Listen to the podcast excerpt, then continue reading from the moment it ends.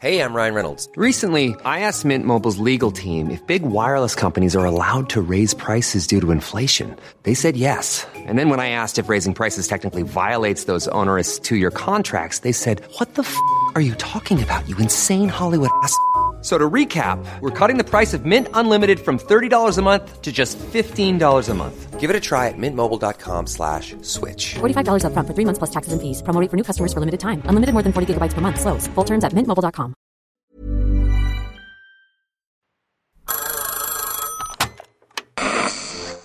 Hola. Hola. Hola, hola. ¿Estás ahí? ¿Quieres saber lo que está pasando en tu país y en el mundo en pocos minutos?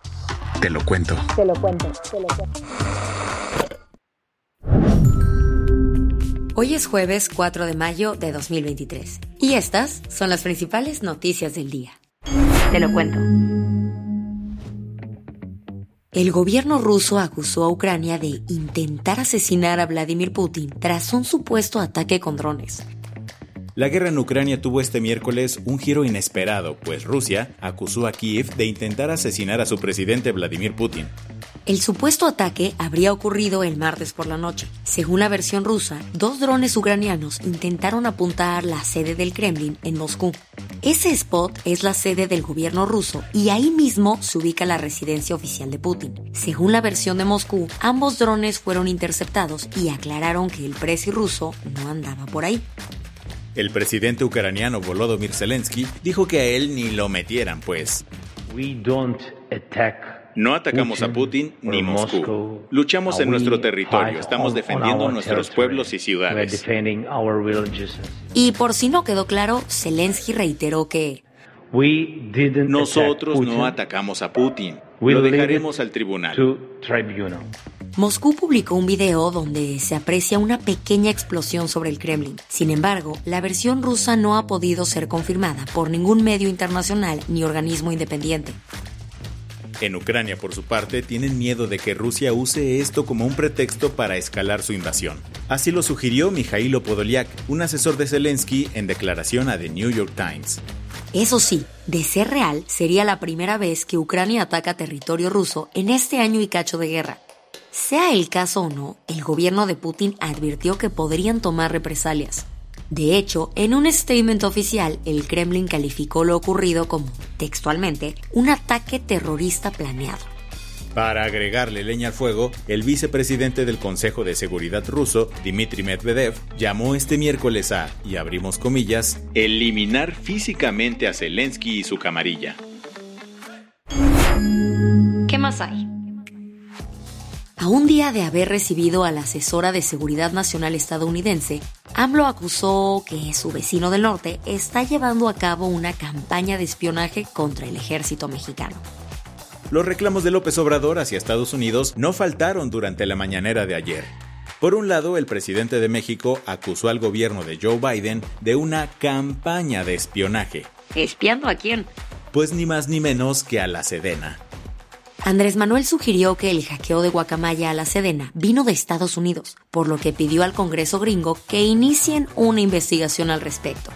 Pero no fue todo. También hizo un llamado a Washington para que revise su política exterior, ya que sin importar qué grupo político tenga las riendas del país, dijo que se han mantenido prácticas injerencistas, ofensivas y arrogantes hacia México. Todo esto se dio un día después de que Elizabeth Sherwood Randall, la asesora de la Casa Blanca en Seguridad Nacional, fuera recibida en México para hablar de los trending topics del momento, el fentanilo y la migración. Después de todo el enojo, López Obrador también se tomó el tiempo de halagar a Biden y asegurar que en cuanto a su relación bilateral, todo está bien, pues refiriéndose a su homólogo dijo que Él es una persona, siempre lo he dicho, respetuosa de nuestra soberanía. Y que Joe es un amigo de México. Las que tienes que saber. Mejor tarde que nunca. El CONACIT anunció la primera vacuna mexicana para tratar el SARS-CoV-2. A un poco más de tres años de la pandemia de COVID-19, la directora general del Consejo Nacional de Ciencia y Tecnología, María Elena Álvarez Buya, informó que la vacuna de refuerzo Patria pasó todos los filtros y que la OMS ya le dio el visto bueno. Además, informó que el costo de la producción de la vacuna fue 88% menor que el de otras marcas. Y hablando del cobicho, la Policía Federal de Brasil registró la casa del expresi Jair Bolsonaro. ¿La razón? Se sospecha que falsificó su cartilla de vacunación para poder entrar a Estados Unidos tras las elecciones presidenciales. Bolsonaro no fue detenido, pero se espera que lo interroguen en el transcurso de la semana. Además, se quedará sin WhatsApp un rato, pues tanto su cel como el de su esposa fueron confiscados. Bolsonaro negó todas las acusaciones, diciendo que no se vacunó y que casualmente no le pidieron la cartilla en ningún lado. Serbia amaneció de luto luego de que un estudiante de séptimo grado abriera fuego en su escuela, asesinando a siete niñas, un niño y un guardia de seguridad. El tiroteo comenzó alrededor de las 8.40 de la mañana en una primaria de la capital Belgrado. Todo indica que el ataque fue cuidadosamente premeditado, pues el estudiante tenía una lista de los nombres que serían sus principales objetivos. La fiscalía local dijo que el tirador no tendrá cargos debido a que es menor de 14 años, sin embargo, fue internado en un hospital psiquiátrico. Eso sí, el presidente serbio Aleksandar Vučić aseguró que su padre está arrestado. El miércoles, la Reserva Federal de Estados Unidos anunció un nuevo incremento en su tasa de interés, le subieron 0.25 puntos para situarla en el rango de 5 a 5.25%. O sea, el nivel más alto desde 2007. Este es el décimo incremento consecutivo que anuncia la Fed en poco más de un año con el objetivo de controlar la inflación. Pero tranqui, en el comunicado oficial que mandó la Reserva Federal, abrieron la puerta a la idea de que esta sea la última subida de este ciclo. La del vaso medio lleno. La mexicana Juliana Bedoya se merece un aplauso. Pues ganó el prestigioso premio Whitley por proteger a las aves del Pacífico.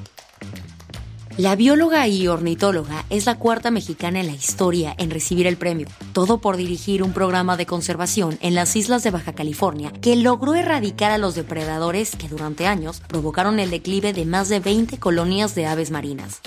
Lo mejor de todo es que con los fondos obtenidos por el premio, unos 900 mil pesos, fortalecerá las medidas para mantener el exitoso equilibrio de poblaciones de aves marinas.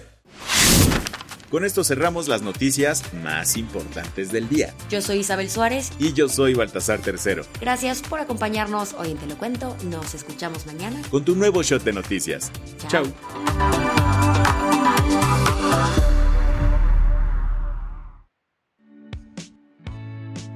Este noticiero es una producción de Te lo cuento. El guion de este episodio estuvo a cargo de Aisha Al-Yanabi y Ana Ceseña. La dirección de contenido es de Sebastián Erdmenger. Francis Peña es la directora creativa y el diseño de sonido está a cargo de Alfredo Cruz. Si quieres estar al día, nos encuentras como arroba Te lo cuento en Instagram, TikTok, Snapchat y Twitter. Selling a little or a lot? Shopify helps you do your thing however you cha-ching. Shopify is the global commerce platform that helps you sell at every stage of your business. From the launch your online shop stage to the first real life store stage, all the way to the did we just hit a million orders stage. Shopify is there to help you grow. Shopify helps you turn browsers into buyers with the internet's best converting checkout. 36% better on average compared to other leading commerce platforms because businesses that grow grow with Shopify. Get a $1 per month trial period at shopify.com slash work. Shopify.com slash work.